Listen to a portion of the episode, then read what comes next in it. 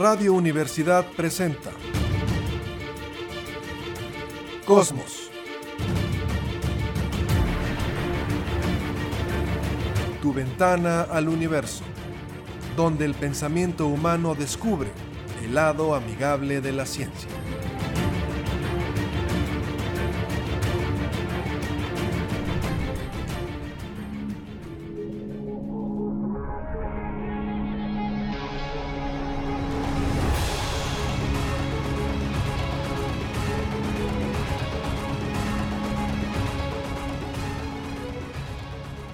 Tal? ¿Cómo está? Muy buenas tardes. Bienvenidos a Cosmos, tu ventana al universo, por supuesto, con eh, muchísimo gusto en el 88.5 de frecuencia modulada en San Luis Potosí, Radio Universidad. Saludo esta tarde, Jessica Mena, ¿cómo estás?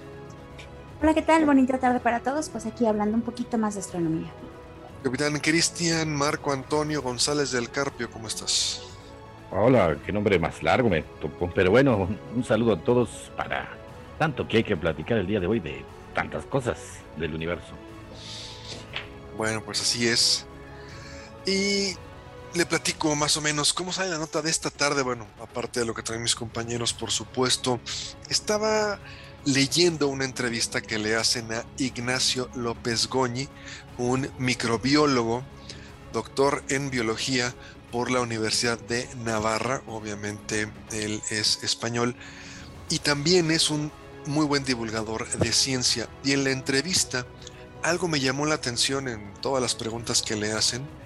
Hubo otra, que ahorita le preguntaré al Capi, pero en una respuesta que él da, dice lo siguiente, he aprendido algo muy importante en divulgación.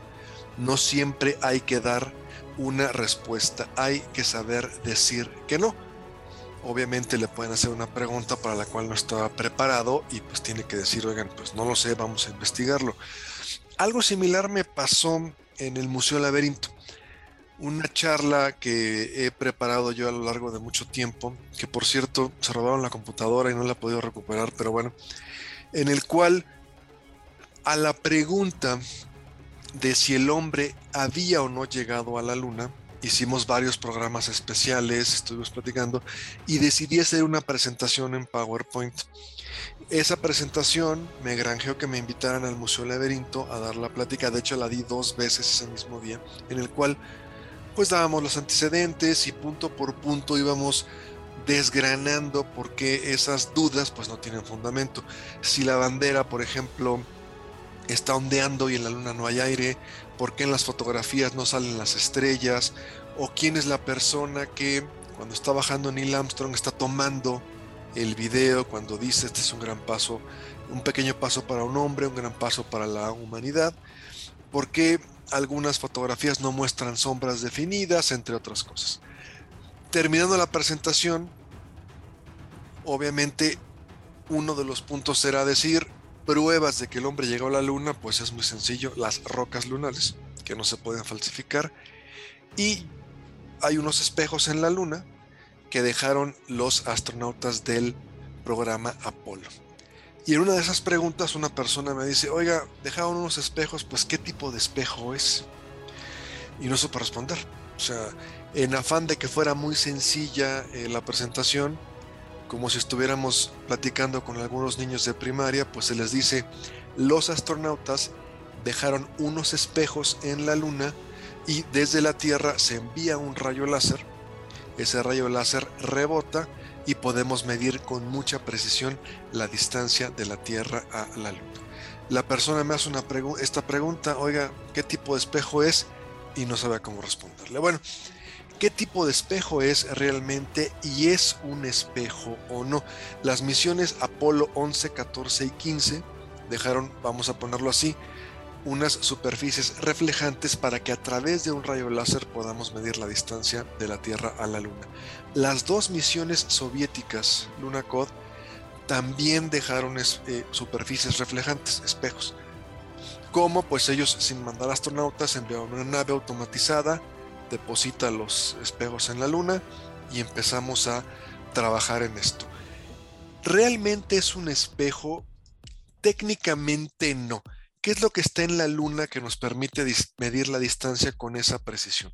Vamos a plantearlo así. Imagínese un panel de aluminio que le hacen muchos agujeritos como si fuera una especie de queso gruyere, obviamente equidistantes, y en cada uno de esos pequeños agujeros, el panel mide 60 por 60 centímetros, se coloca una especie de, vamos a empezar por ahí, una especie de prisma.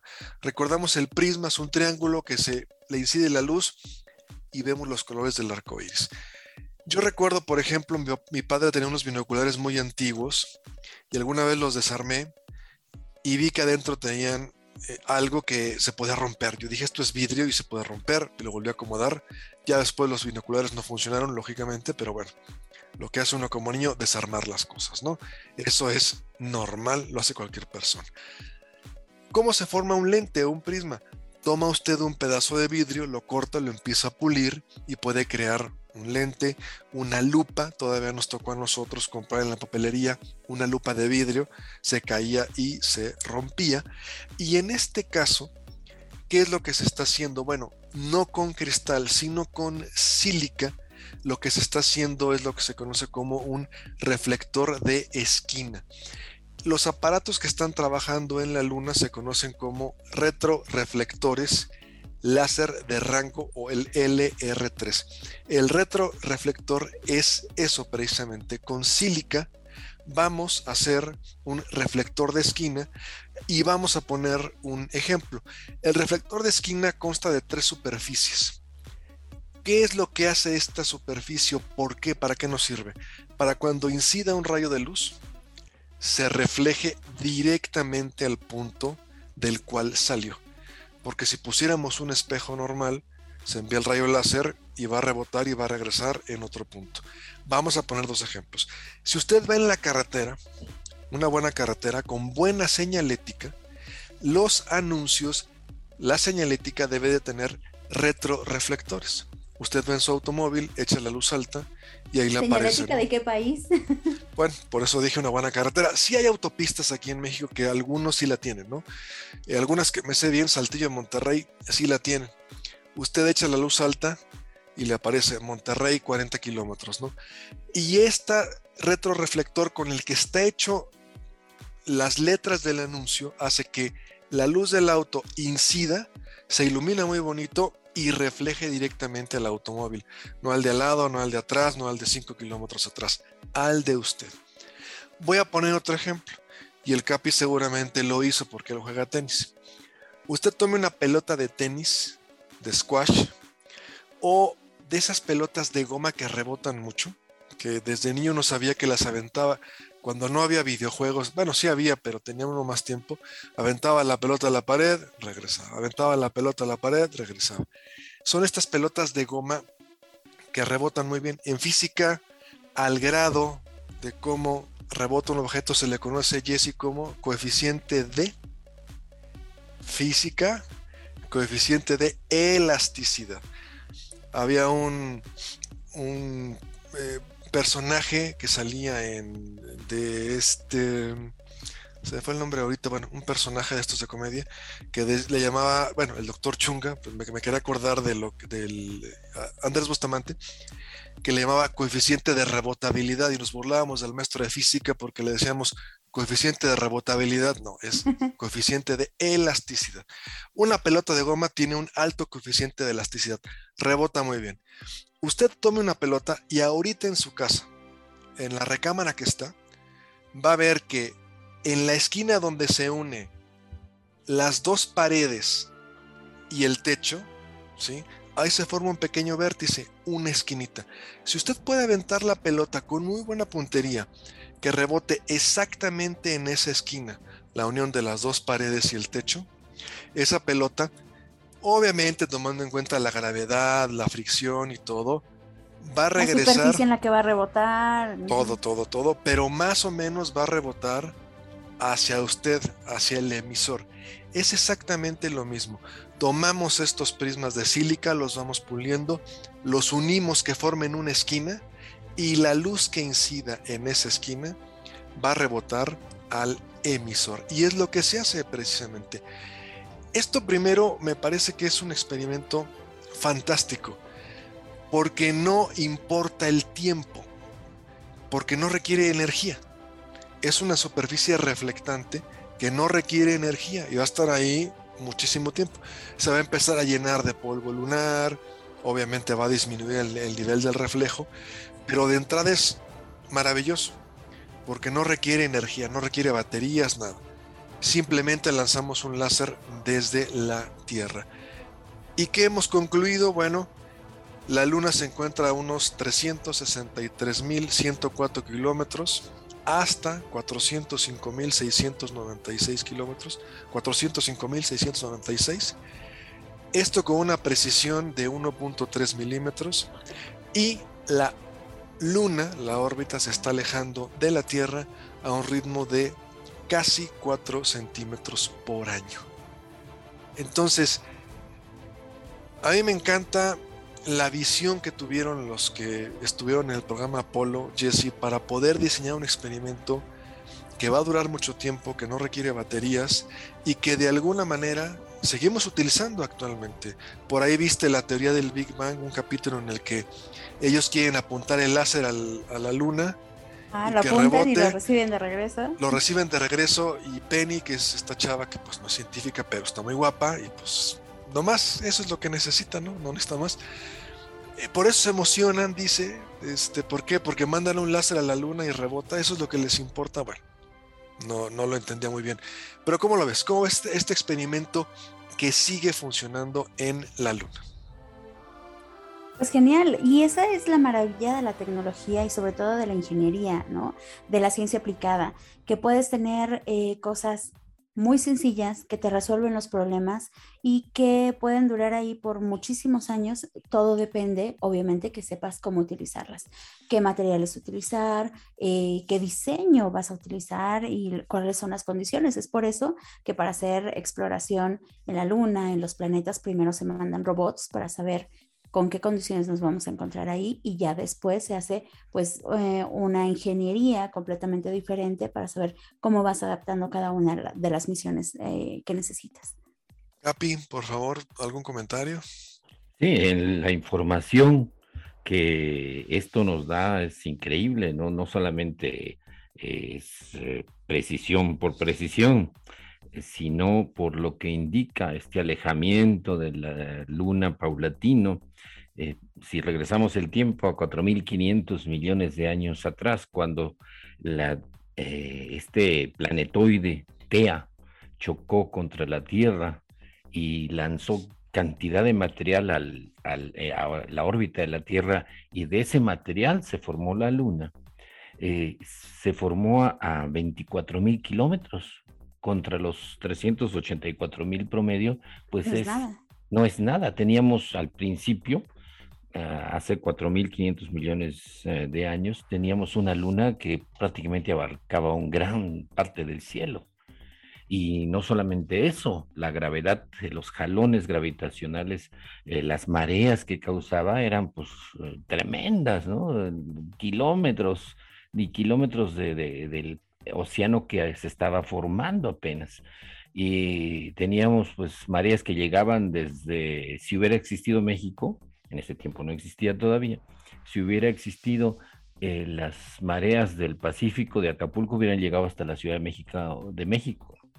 Entonces, es interesante ver que la luna ha ido retrocediendo poco a poco y una vez, algún día, algunos millones de años en adelante, eh, vamos un día a quedarnos sin luna se va a alejar tanto que va a escapar de la gravedad terrestre. Pero lo interesante es la Luna ha estado ahí presente desde el, inicio de la Tierra y lo que habrá visto, ¿no? Hubiera sido padrísimo tener una cámara y que vaya grabando de cada mil años en mil años, a ver cómo se evolucionaba la Tierra ahí abajo de... De la misma forma que los dinosaurios verían un queso totote a diferencia de cómo lo vemos nosotros, ¿no? La veían más cerca, entonces era una luna llena mucho más grande. Solo hay que multiplicar 4 o 5 centímetros por año por unos cuantos millones de años. ¿60 millones te gusta? Uh, por 66 millones de años. Por 66 y la luna efectivamente estaba más cerca. Los dinosaurios veían una luna más grande. Qué interesante ese, concepto, ¿no? Todo en el universo está cambiando, aunque lentamente, pero está cambiando. Jesse, habló el Capi de la teoría, una de las teorías de la formación de la Luna, son cuatro, pero de todas, la que a ti más te gusta, te llama la atención, con la que más estás de acuerdo, sería con esta, un objeto muy grande, un planetoide, impacta la Tierra, se funden, se levanta una gran cantidad de material y de ahí se forma la Luna. ¿Estarías de acuerdo o propones otra? Más que estar de acuerdo, simplemente son las evidencias. Las evidencias son las, bueno, los científicos dicen que las evidencias son las que más tendencia nos llevan a que esa sea como la versión correcta. Ok, entonces te irías más, más por esa, esa teoría. Ahora, el núcleo de la luna. La luna sabemos que no tiene campo magnético, mm. pero el núcleo, yo cuando estaba preparando esta nota, yo también pensaba, bueno, el núcleo de la luna debe parecerse un poco al de la Tierra, porque si está la Tierra, llega un objeto, impacta y de ahí de lo que se eyecta se forma la luna. ¿Estarías de acuerdo, no? Yo te voy con el capi. Es pequeño, ah, tengo entendido que es muy pequeño.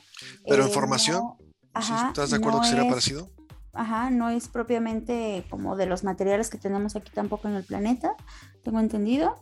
Y pues bueno, es por eso que eh, ah, no tiene la actividad magnética. Aparte, la actividad magnética de la Tierra la tenemos por los minerales que están ahí y por el movimiento y por la temperatura que se genera en el interior de nuestro planeta, que es completamente diferente a la de la Luna. Capi, por favor. Sí, la Luna no tiene campo magnético apreciable, tiene un campo pequeñito que es el residual, de que como todos los planetas, como todos los grandes cuerpos del sistema solar y de todas las estrellas, creo yo, eh, a la hora que se forman son material totalmente fundido, líquido, y hay esa diferenciación.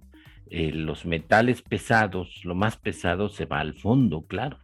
El níquel, el fierro, el platino, el plomo, todo se va hacia el centro, nuestro núcleo de la Tierra está hecho de níquel y fierro, materiales muy pesados.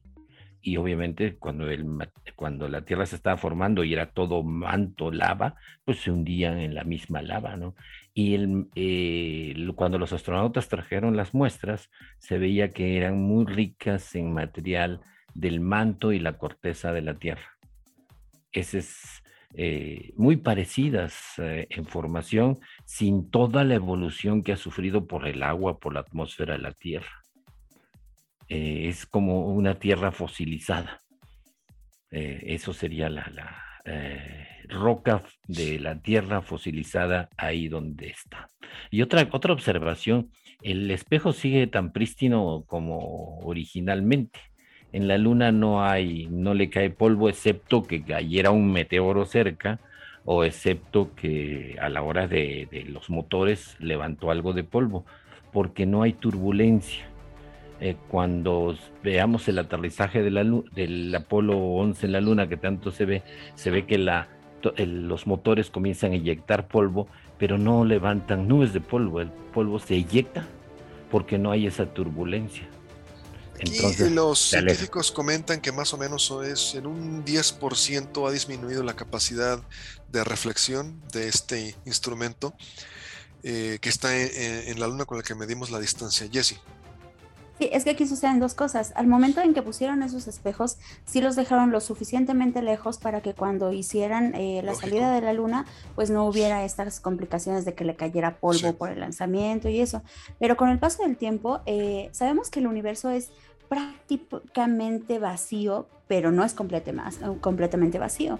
Entonces hay eh, por ahí por algunas partículas dispersas. Por ejemplo, a la Tierra caen todos los, todos los días, caen unas, tengo entendido que unas cuantas toneladas de material, de polvo, del espacio y demás. Entonces, en la Luna, a pesar de que prácticamente no hay atmósfera, de que no hay estas corrientes de viento que llevarían ese polvo fino de la superficie, y de que es poco probable de que le haya caído un meteorito por ahí cerca que levante polvo, si bien sí siguen llegando partículas del espacio eh, de pequeño polvo, entonces probablemente esto sea lo que de cierta forma ha ido tapando de poco en poco. Y son eh, en 50 años, pues muy, aunque sean microscópicas esas cantidades de material que está llegando de, de fuera, pues van a ir tapando este, esta superficie. Técnicamente no sería un espejo, eh, un es, porque de ahí surgió la pregunta, ¿no? Yo para hacerlo muy sencillo dije es un espejo, eh, es, lo que se maneja, prácticamente para divulgación, todo mundo dice. Para divulgación, pero cuando te preguntan qué tipo de espejo, te ponen a patinar. Entonces, eh, porque un espejo es un cristal que le pones un tratamiento reflejante plateado para que obviamente refleje la luz. Técnicamente no sería un espejo, pero claro, para efectos de divulgación podemos decir, los astronautas pusieron un espejo en la luna, le enviamos un haz de luz, rebota en ese espejo y podemos medir la distancia con mucha precisión. ¿Cuánto tarda el láser en llegar a la luna, rebotar en este espejo y regresar a la Tierra. Unos dos segundos. Un, 2.4 segundos. Si, la, si eh, la, luna ya dijimos que se encuentra a una distancia media de 380 mil kilómetros y la luz viaja a 300 mil kilómetros por segundo, pues ahí tenemos el dato.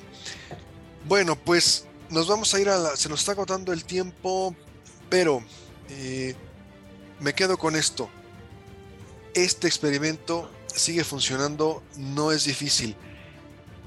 ¿Realmente se puede hacer, Jesse, lo que vimos en la teoría del Big Bang? Que alguien desde su casa, desde la azotea de su departamento, pongan un super láser, un muy buen sensor y puedan medir la distancia ellos mismos de manera, no en un observatorio de la NASA o en alguna universidad, alguien desde su casa lo puede hacer. Sí, pero no. Sí se puede, pero necesitas el equipo de laboratorio, necesitas un láser súper potente que te va a llevar ese haz de luz hasta allá y te lo va a regresar. No lo vas a hacer con el apuntador que usas para las diapositivas.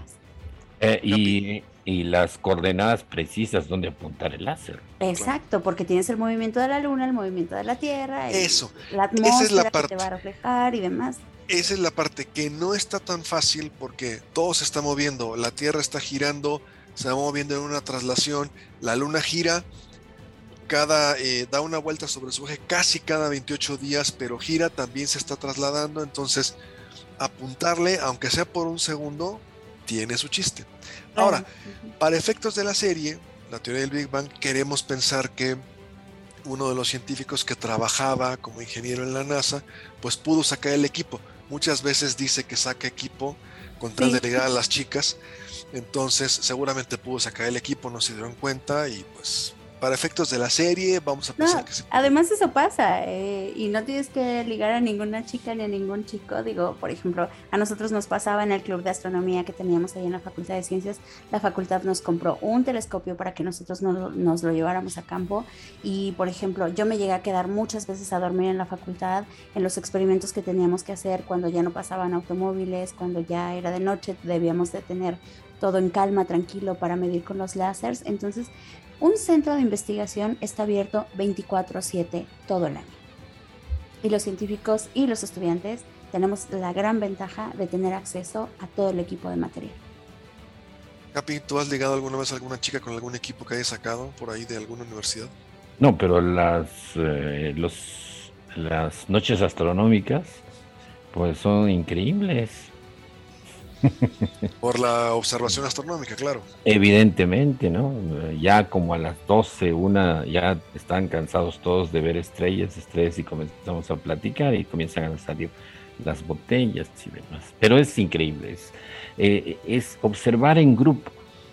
Es una experiencia que va más allá de, simplemente contemplar el universo, es estar emocionados unos con otros, uno de, mira, ya tengo a tal estrella ah, resuelta, por ejemplo, de Nefi al video de, del cisne, eh, no sé, es como una fiesta realmente. Podríamos decir en un minuto, porque nos vamos a ir a la pausa, Capi, que puede ser una experiencia tribal de nuestros ancestros que se juntaban también, pues no sé, en la fogata en la noche a discutir mil cosas, observar el cielo y maravillarse. ¿Podemos decir que lo heredamos más o menos de ahí? Sí, mira qué interesante lo que dices. Sí es cierto, las noches son mágicas eh, de por sí, ¿no? Y ahora con un cielo prístino, cristalino, donde estén todas las estrellas refulgiendo y donde se vea la Vía Láctea, pues era una experiencia mística para nuestros ancestros y le darían cualquier cantidad de explicaciones, que el esqueleto de la noche, que la columna vertebral del cielo. Eh, deben haber habido muchas explicaciones porque el humano, como todo primate, es muy curioso y requiere satisfacer esa, esa, curiosidad. La primera cosa mágica de nuestros ancestros debe haber sido el cielo nocturno con todas sus estrellas. Muy bien, vamos a irnos a una pausa. Estamos en Cosmos, tu ventana al universo. Una pausa muy breve y volvemos.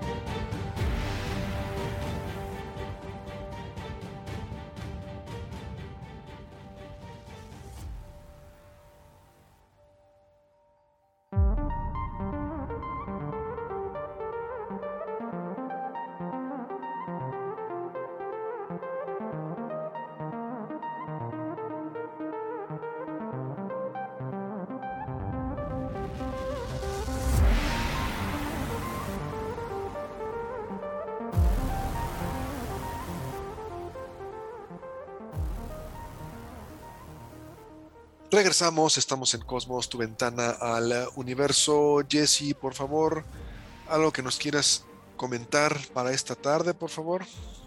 Bueno, pues justo acabamos de pasar una festividad bastante importante y dentro de estas festividades, pues, por ejemplo, la costumbre que tenemos de festejar algo, por ejemplo, de festejar los cumpleaños, de festejar Navidades, que siempre tenemos la misma fecha a lo largo del año, ¿no? Siempre el 25 de diciembre vamos a festejar Navidad, siempre el 18 de junio o el 26 de diciembre vamos a festejar sus cumpleaños. Entonces, eh, estas fechas siempre son las mismas a lo largo del calendario, eh, bueno, en el calendario a lo largo de cada año. Pero hay una que va cambiando. Justo la Semana Santa nosotros la vemos que sucede entre los últimos días de marzo y las primeras dos o hasta tres semanas de abril. Puede variar bastante la Semana Santa. Y justo esta variante es porque la Semana Santa, a pesar de ser una festividad religiosa, pues toma base de cierta forma en cuestiones paganas. Y hay un evento astronómico que es el que determina cuándo festejamos Semana Santa en este caso, el domingo de resurrección. Entonces, eh, bueno, esto se da porque el, bueno, se establece que ese domingo se tiene que festejar como el primer domingo después de la primer luna llena de primavera. Entonces, si hacemos cuentas para, por ejemplo, para este año 2022, tuvimos luna llena el 18 de marzo. No, primero la primavera, ¿no? Luna llena 18 de marzo. Ahí todavía no entraba la primavera. Por eso, entonces primero. ¿En qué fecha entró la primavera? A ver, volvemos a, ver, por favor, para. Porque a mí se me olvida cada año, perdón. Entonces me lo quiero aprender ahora sí ya de una vez por todas. Porque tantos años en astronomía y no me lo aprendo. La condición para calcular la Semana Santa es. El primer domingo. Bueno, el domingo de resurrección va a ser el primer domingo. ¿Domingo de resurrección o de Ramos? No, de resurrección. De resurrección. O sea, el domingo de la Semana Santa. Ok, ¿el primer domingo?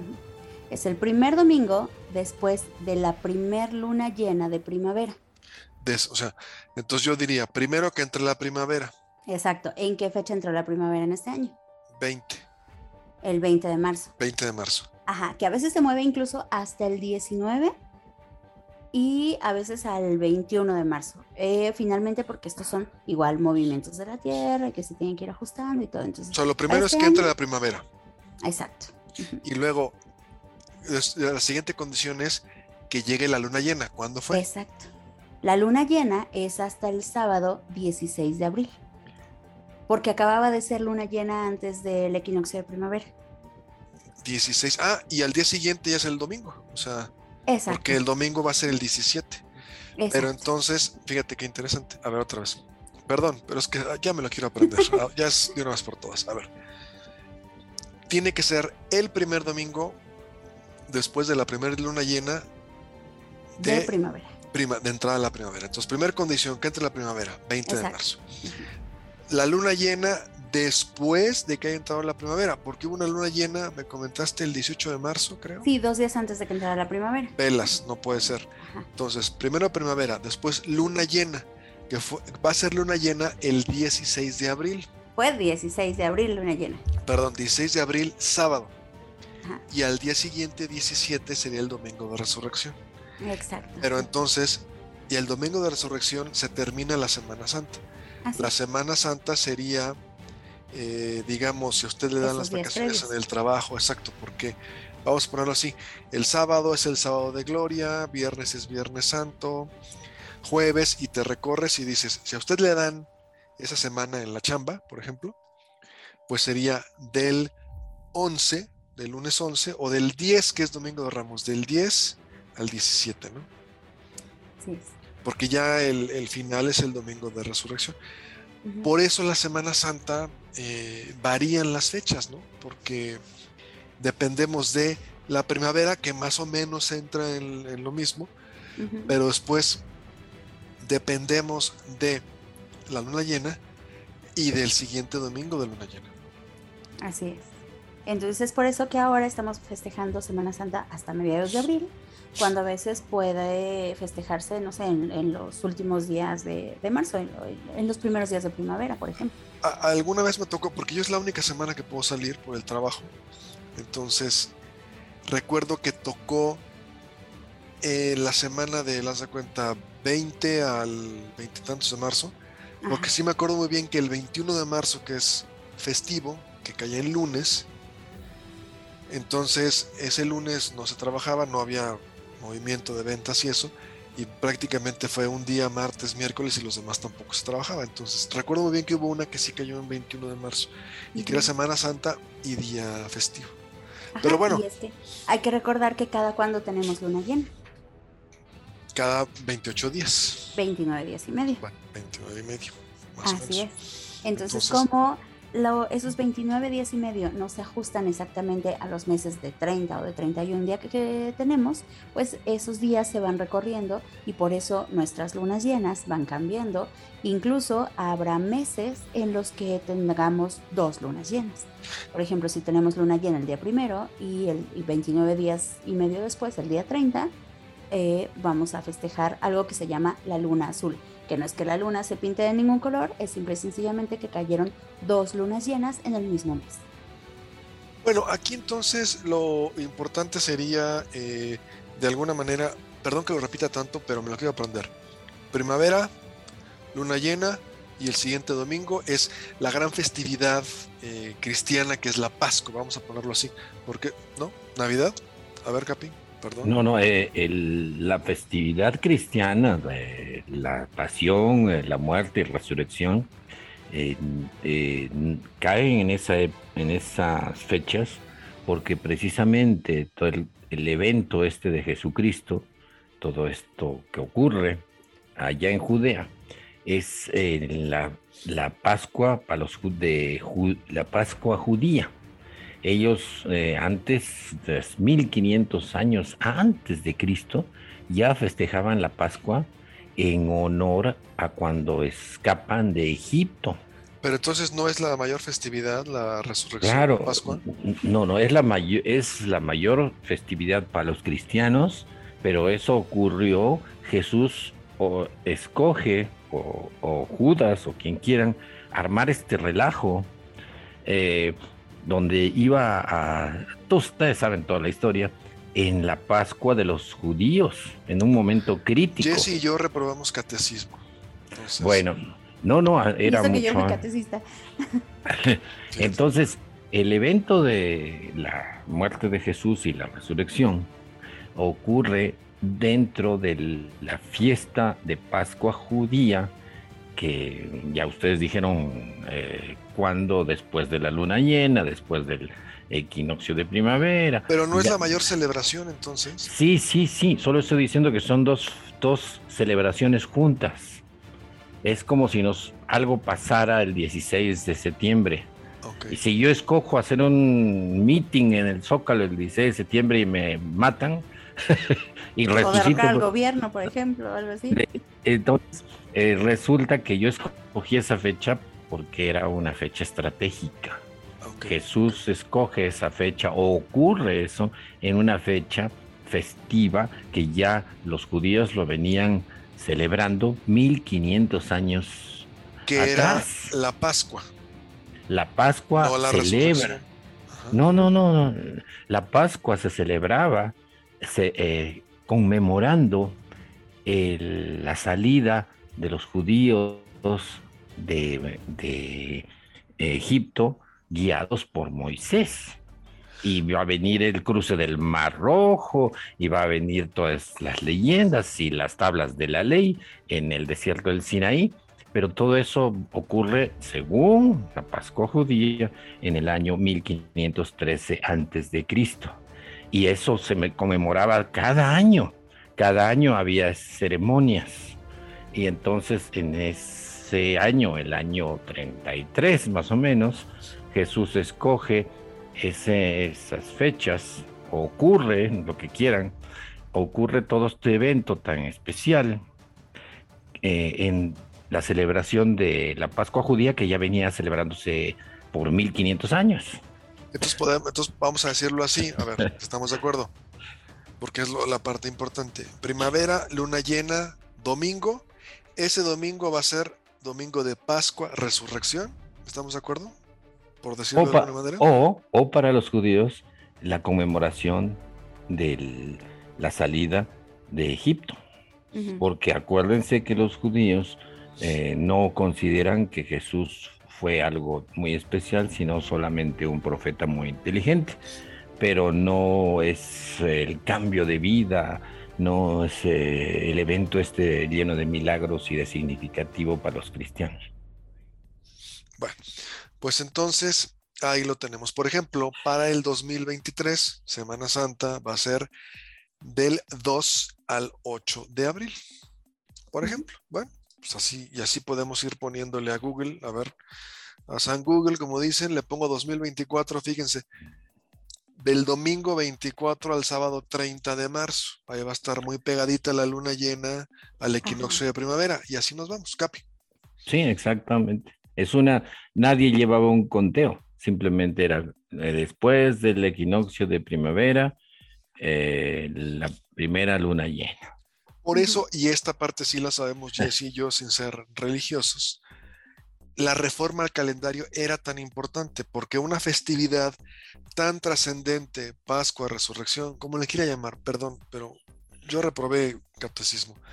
Esta festividad tan importante, la resurrección de Cristo, era indispensable poderla calcular adecuadamente. Entonces, por eso viene la reforma al calendario y entonces para poder saber calcular la Semana Santa, pues tiene que venir esta reforma al calendario para poder hacer bien el cálculo del equinoccio de primavera y poder decir primavera, luna llena, domingo.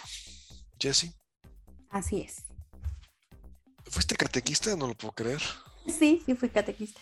Es que mi familia me estaba obligando a hacer la primera comunión, entonces la hice a los 18 años y la persona que me daba el catecismo pues era una señora ya muy grande, entonces ella se iba a dormir y a mí me dejaba a todos los chiquillos, entonces fui catequista. Esto sí es una revelación impresionante. sí, aunque usted no lo crea. Bueno, pues ahí está, Semana Santa. Otra nota, Jessie, por favor. Otra nota pequeñita es, gracias al Curiosity se han estado investigando un montón de cosas y al robot, también al helicóptero este que está volando ahí, eh, cosas como la densidad del aire, la propagación del sonido, que es justo la nota que tenemos el día de hoy. La propagación del sonido, Cap, ¿te acuerdas a qué velocidad viaja el sonido aquí en la Tierra? Dependiendo la, el nivel, ¿no? En el sonido. Ajá, eso es importante. Hay es diferente a la, velocidad del sonido en la estratosfera a 40 mil a 40 mil pies. a 10, nivel del mar, nivel del mar. Nivel del mar. Eh, 300, eh, 300 metros por segundo, sí. 330 metros por 343 metros por segundo a nivel del mar. A nivel del mar, correcto. sí. Ajá, exacto. Entonces, precisamente como dice Cristian, eh, la densidad del sonido nos va a marcar una velocidad diferente y es lo que sale en este artículo que mandaron eh, de las investigaciones en Marte, donde en Marte ya se determinó la velocidad del sonido, que son 240 metros por segundo. O sea, una diferencia de 100 metros por segundo. Si allá tuviéramos una conversación, va a ser mucho más lenta. Claro, va a depender a la distancia a la que estemos, pero va a ser más lenta de lo que tenemos aquí en la Tierra. Pero hay otro dato importante. También depende de los hertz de la frecuencia que se esté transmitiendo. Es decir, que si yo estoy hablando en la superficie marciana, a mí me van a escuchar con mayor facilidad por la voz aguda o chillona que tengo que la voz, por ejemplo, grave que tienen ustedes dos. Su voz va a Mm. viajar más lento. Ok, Ujú, ok, ujú. ok, ok, ok. Ahora, entonces, ¿de qué depende? Porque la pregunta que nos salía en el auditorio sería esa. ¿Por qué en Marte la velocidad del sonido es menor y en la Tierra mayor? Eso sería este, interesante porque hay más y menos aire. ¿Por ahí va la cosa? ¿No? por la densidad. A ver, Pero- primero pero- pero- ahorita Capi. A ver, no, vas, vas, Cristian. a ver, Capi. Ahora, obviamente la atmósfera de Marte es diferente a la de la Tierra. Más la tenue. atmósfera, no, no, independientemente a que está muy tenue, muy ligerita, está hecha no de nitrógeno y oxígeno, sino de eh, Dióxido. de carbono. Es eh, velocidad del sonido en dióxido de carbono, no en nitrógeno y oxígeno, que es nuestra- la composición de nuestra atmósfera.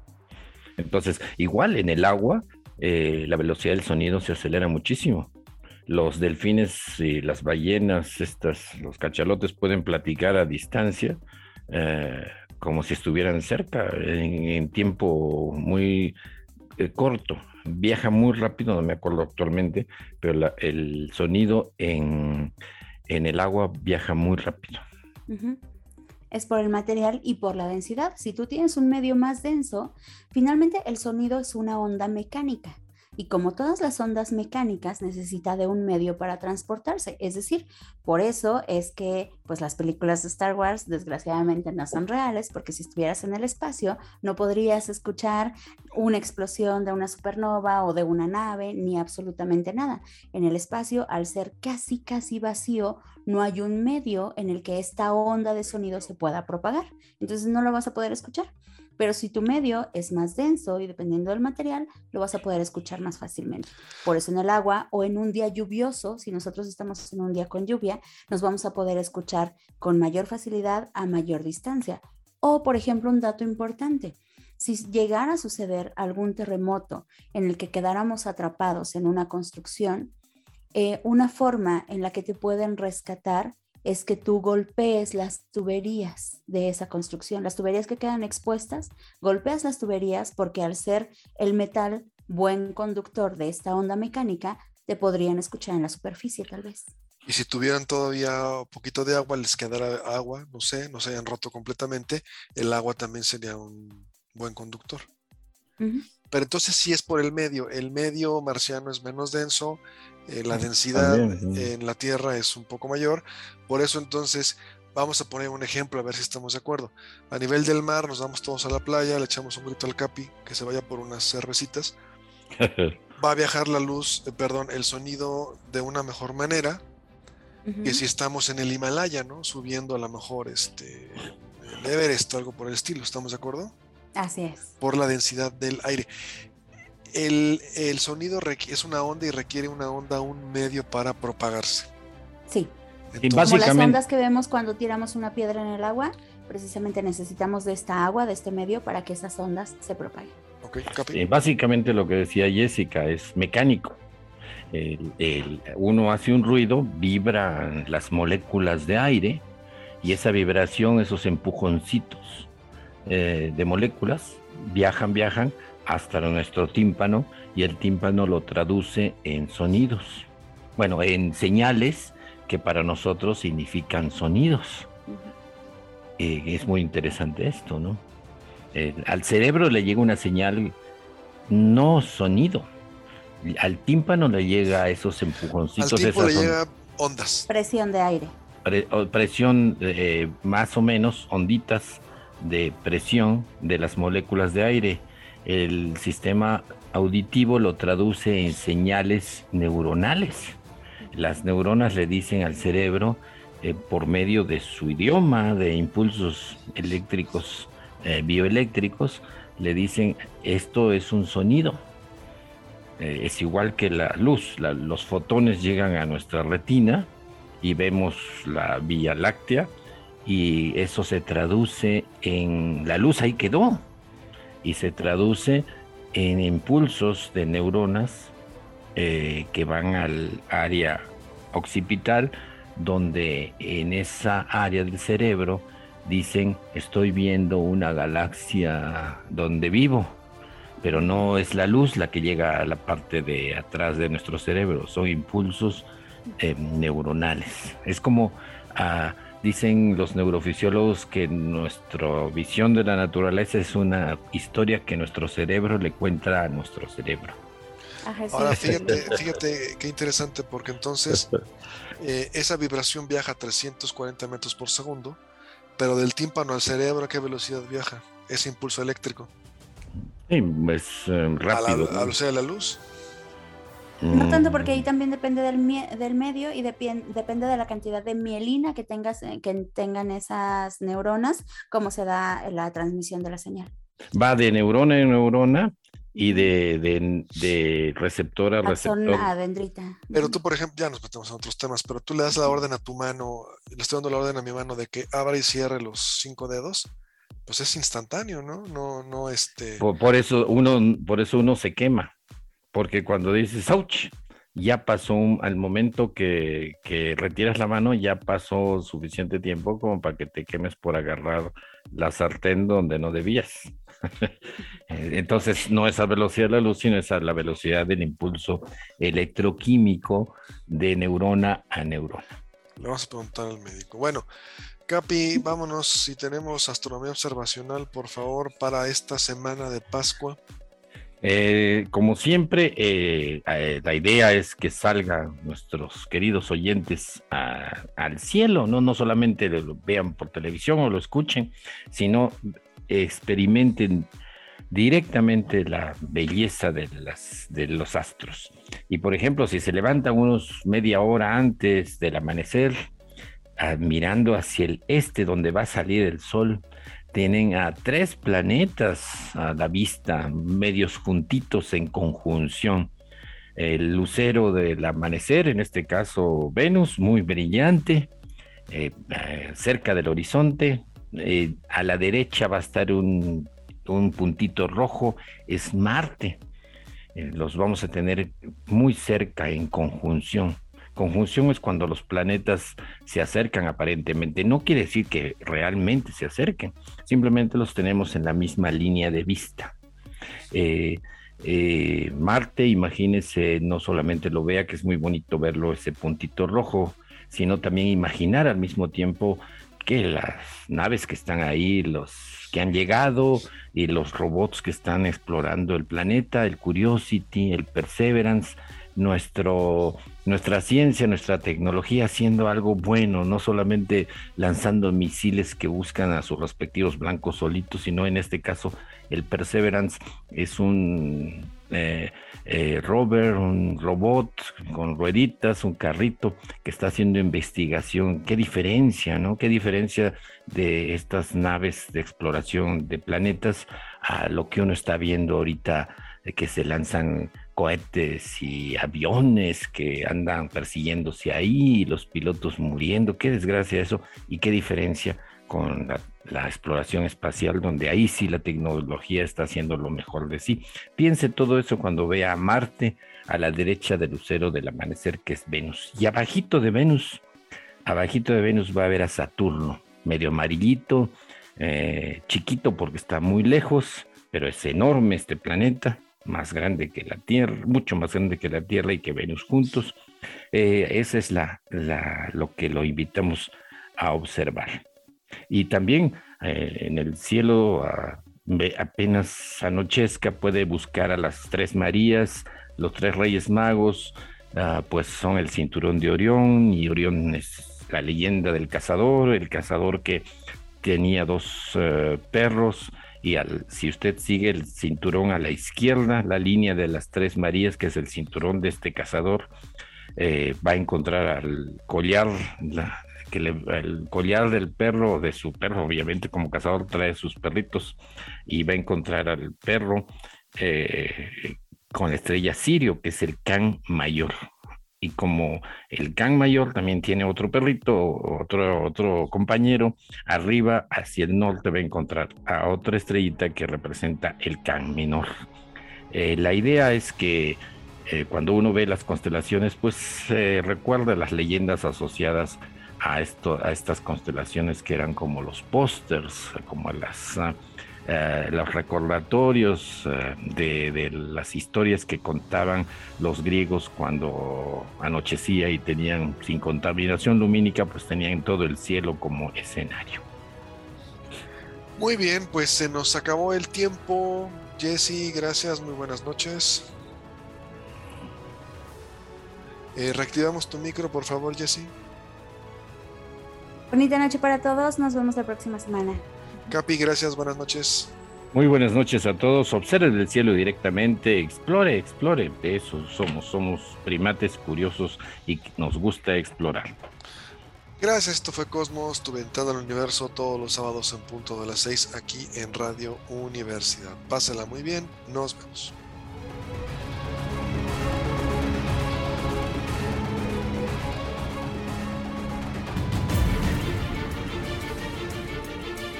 Radio Universidad presentó